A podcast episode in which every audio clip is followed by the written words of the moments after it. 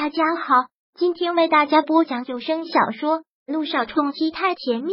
想阅读电子书，请关注微信公众号“朝会阅读”，并回复数字四即可阅读全文。第八百四十八章，他不爱你，我爱你啊！想到雨欣略微微的心痛的厉害，眼泪也不禁夺眶而出。那些往事就如一把利刃，一般在往他的心上来回的刺。微微姐，这时。沈小爱喊着闯进了办公室，见有人进来，柳微微慌忙擦干了泪，可沈小爱还是看到了脸上的笑容凝结，忙问：“微微姐，你怎么了？怎么哭了？”此刻柳微微的心真的很难受，没什么力气说谎，也便直说了：“没什么，突然想我妹妹了。”她的妹妹沈小爱是听人提起过柳微微有个妹妹，也知道她早就去世了。但柳微微没有当着他的面提过沈小爱，自然也不会问。这次他主动提沈小爱，也便紧抿着嘴，小心的问道：“听人提到过，好可惜，是因为生病吗？”“是先天性的，折磨了他十八年。”最后说到这儿，柳微微顿住，心痛的有些不能呼吸。可念到此，他又慌忙掩饰的一笑，抬起头看着沈小爱，突然提这个做什么？找我什么事？沈小爱还没有回过神，心也跟着柳微微难受。看他忙转移了话题，他也不忍再提，忙说：“是工资发了，照旧吧。”听到此，柳微微淡淡的一句：“欧亚的工资每个月都是打到个人账户上，而柳微微的工资卡则是留了沈小爱的，每个月他工资的一半都会以匿名的形式捐出去，除了沈小爱，没有任何人知道。”柳微微刚说完，却又马上改口：“不，这次全军了吧？”沈小爱紧紧的抿了抿嘴角，很多嘴的问道：“微微姐，你每个月都捐这么多钱，是因为你妹妹吗？”被问到这儿，柳微微的心一个收紧，停下了手中的动作，点点头：“是小时候没有钱，雨欣要做手术，东凑西凑都不够，差一点就上不了手术台。以前拼命赚钱，是想让他们过得更好。”可他们都走了，我自己留这些多钱有什么用？去帮助那些没钱治病的孩子，不是很好吗？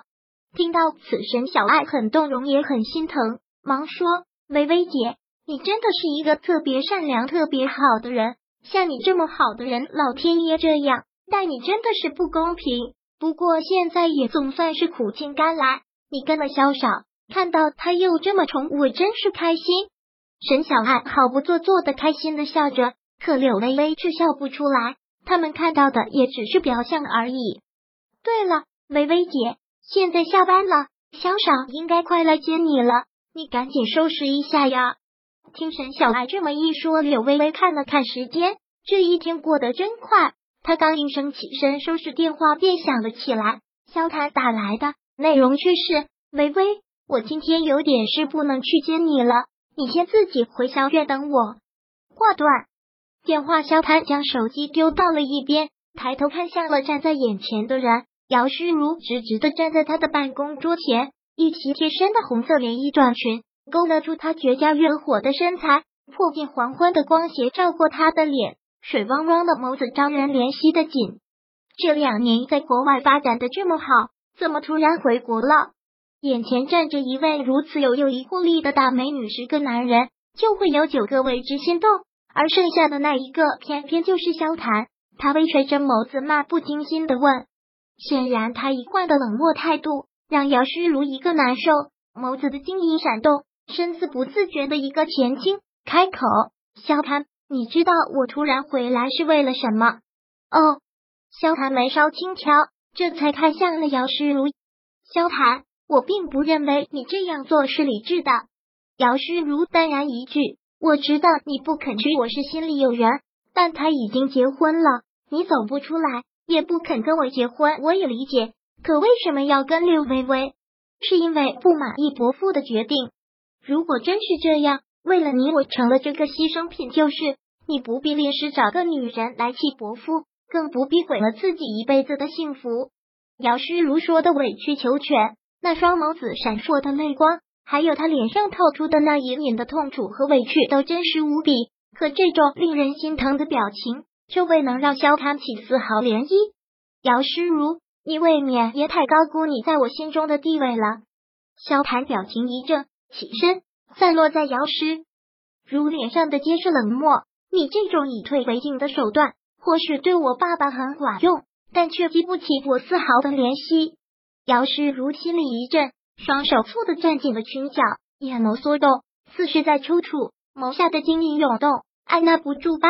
随即，他自嘲的一个嗤笑，说道：“我知道，我从来都知道，在旁人眼里我是光芒万丈的大明星，可在你眼里，我却什么都不是。但萧谈，我真的很想看看。”你是不是真的就是块石头？任我怎么捂都捂不热。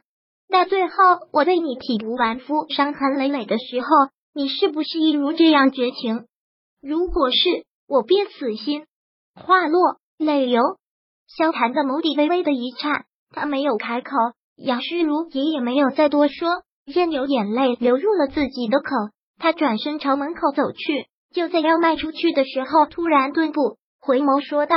还有最后一句，萧谈，我还是希望你能冷静的考虑清楚，你跟伯父这样怄气到底值不值得？你不爱我，也不爱柳微微，那么娶谁不一样？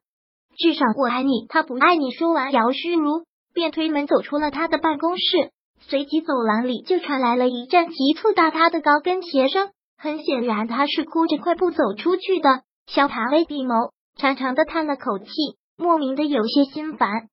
就在此时，萧谈的手机响了起来。看到这个来电，萧谈倒是有了一丝放松。这个时候，他正想找人聊聊。一间奢侈的包间，萧谈很随意的坐在沙发上，手中的高脚杯微晃，一杯入口，极快的嘴角抹上了一丝酒意。君向阳就坐在他的对面。听说姚诗如回来了，君向阳先开口。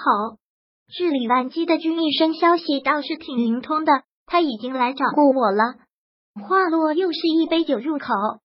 这次君向阳的表情并没有那么轻松，也大口喝了杯酒，说道：“他这个时候突然回来，肯定是听到了你跟六微微的事。你怎么打算的？”